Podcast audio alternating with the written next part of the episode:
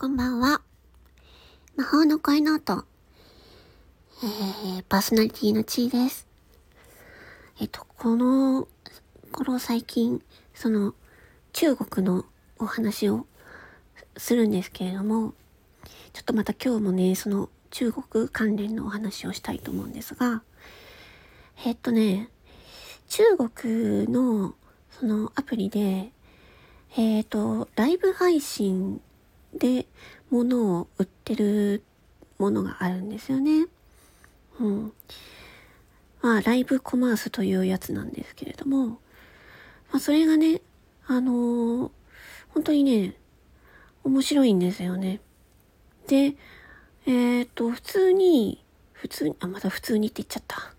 普通にっていう言葉あんまり好きじゃないんだけど、普通にって言っちゃう。あのー、なんだろう。コメント、ライブ配信でコメントをね、見る人がコメントを入れてくんですけど、まあ、英語でコメントを入れる人とかもいるし、で、あのー、ライブ配信者っていうのは、物を売る人ね。うん。物を売る人が、まあ、商品説明をすると。あか昔のそのテレビショッピングみたいなやつですね。まあ、それの生放送版みたいな。あの、そんな感じで、物を売ってる人が、もう直接顔を出して商品の説明っていうのをしてってでそれを見てるリス,、あのリスナーさん視聴者さんが、いろいろね、商品に関する説明、えっ、ー、と、質問とか、うん、反応とかっていうのをコメントでどんどん書いていったりとかするんですよね。うん。ま、そういう、あの、ライブコマースっていうのが、その中国のね、アプリでもね、どんどん盛んに行われているんですよね。じゃあなんか日本はどうなのかっていう話なんですけど、まあ、先ほど言ったみたいに、あの、日本だと、あの、テレビショッピングみたいな。うん、まあ、今は、あの、ジャパネット高田とか、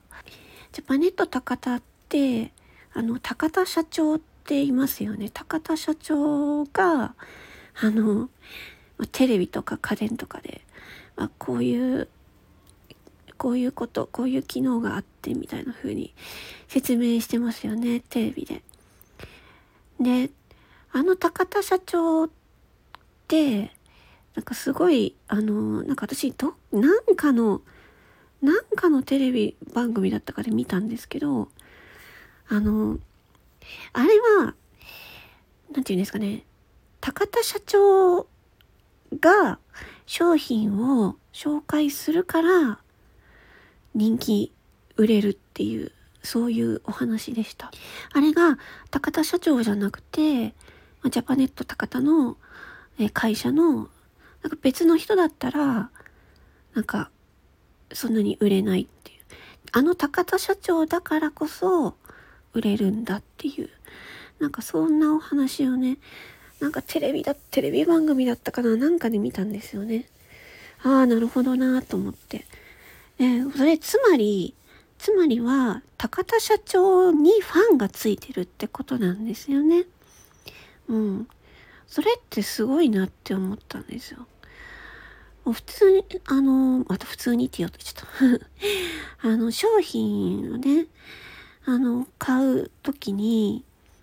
ま、もちろんその、やっぱり、こう、その商品がどんなものかっていうのは、あの、いろいろね、あの、店員さんに聞いたりとかするじゃないですか。で、店員さんに聞いて、で、いろいろ検討して買ったりとかすると思うんですけど、まあ、テレビショッピングっていう場合はすごい特殊で、まあ、その、特にそのジャパネット高田の高田社長の場合は、もうその高田社長というキャラクターがあって、で、その、そのファンがいて、でそれで物が売れていくっていうのね、あるんですって。それをね、聞いた時にね、ああ、そうなのか。確かにそうだよなと思ったんですよね。まあ、例えばあのあなたが、あの、とても好きなインフルエンサーの方がいたとして、その人がおすすめしているものがあったら、なんか今日、気になって買ってみようかなって思いますよね。うん。私だったら、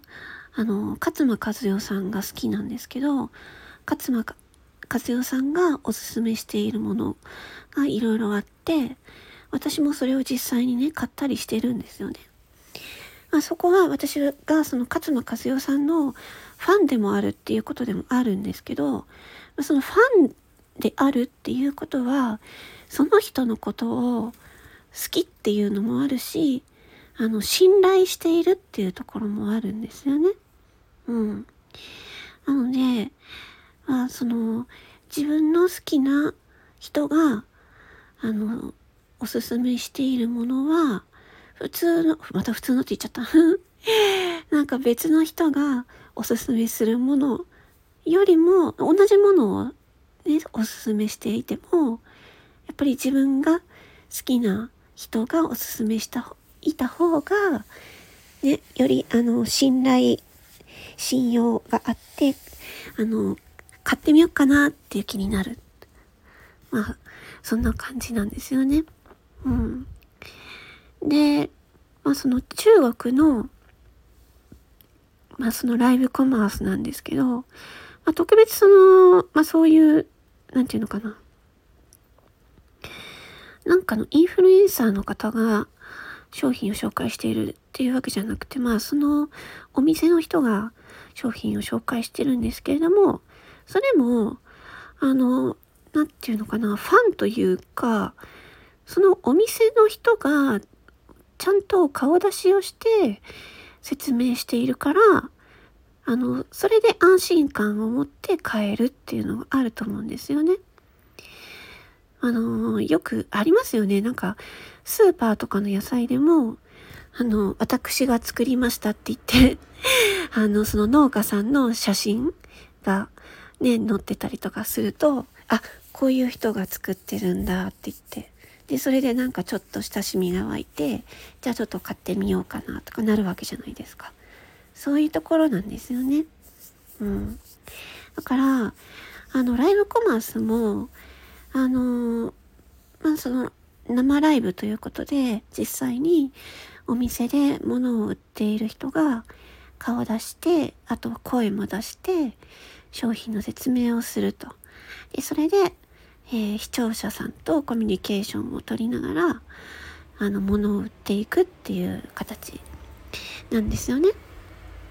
えー、今、えー、日本だと、まあ、テレビを見る人が少なくなって生きているという状況なんですけれども、まあ、その、ラジオ、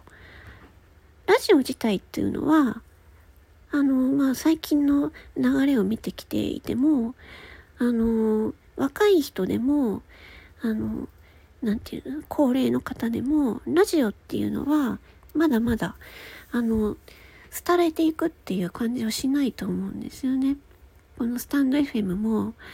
あのね、皆さん、配信者さんがいっぱいいますし、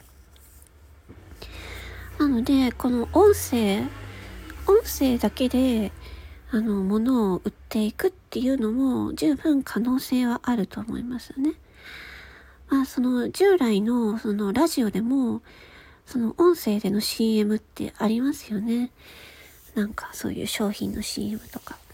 まあ、そういうのもあったりするし、あのー、まあ、アメリカとかのポッドキャストとかでも、あの、スポンサー広告って言ってね、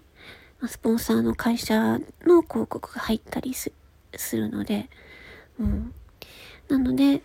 まあ、そういうね、まあ、中国のそのライブコマースっていうのを見て、あまだまだね、日本もね、あのその音声による、そういう、なんていうんですかね、商品を販売するっていう手段として、あの、音声の配信っていうのは、まだまだこれからね、あの続いていくんじゃないかなと思ったっていうお話ですね。まあ、その時にやっぱり重要なのは声ですよね。声。高田社長の声もめちゃめちゃ特徴的ですよね。今ならなんととか、ちょっと全然似てないですけど これも一つお付けしてと、みたいなね。まあ、そういう、あの高田社長のキャラクターのあの声で魅了されていくっていうね。なので、あのね、その、やっぱり私自身もこの魔法の声ノートっていうチャンネルなんですけれども、まあ、声ってやっぱりね、声っていう魔法だと思っているので、うん。声を聞いて、あっ、これ、この人の声魅力的だな。で、この人が言ってることだったら信頼できるな、みたいな。うん。なんかそんな風にね、思ってもらえるようになるといいな、なんてね、私自身も思っていたりします。ということで今日はね、えー、ライブコマースについてね、お話ししました。聞いてくださりありがとうございました。魔法の声の音、パーソナリティの地位でした。ありがとう。めぐち、ちょっとそろそろ大変よ。大変？本部からの通達なの。めぐちの等級を下げるって。音声配信のプロ、ゴリアスが送る新たなラジオドラマ。アスク・ザ・ウィッチ。過去の記憶に触れる魔法今まで楽しいことなかったなへえ楽しいことなかったんだ。き君は？私出口魔女なの。優秀でありながらも怠惰な要素のある魔女めぐちは魔法使いとしての等級を下げると告げられ命を救う人助けをすることになる。下界へ降りた矢先に生きる希望を失った男智也と出会う。はっきり言うけどあんたを死なせたくないの。僕ほど不運に見舞われてりゃ死にたくもなるよめぐちは智也を助けようとするが彼には自分を追い詰めるほどの悩みがあった。僕の一体何がわかるんだ？あんたに3年以内に死なれると意味なくなっちゃうのよ。果たしてめぐちの運命は？Ask the Witch. 過去の記憶に触れるとき未来が変わる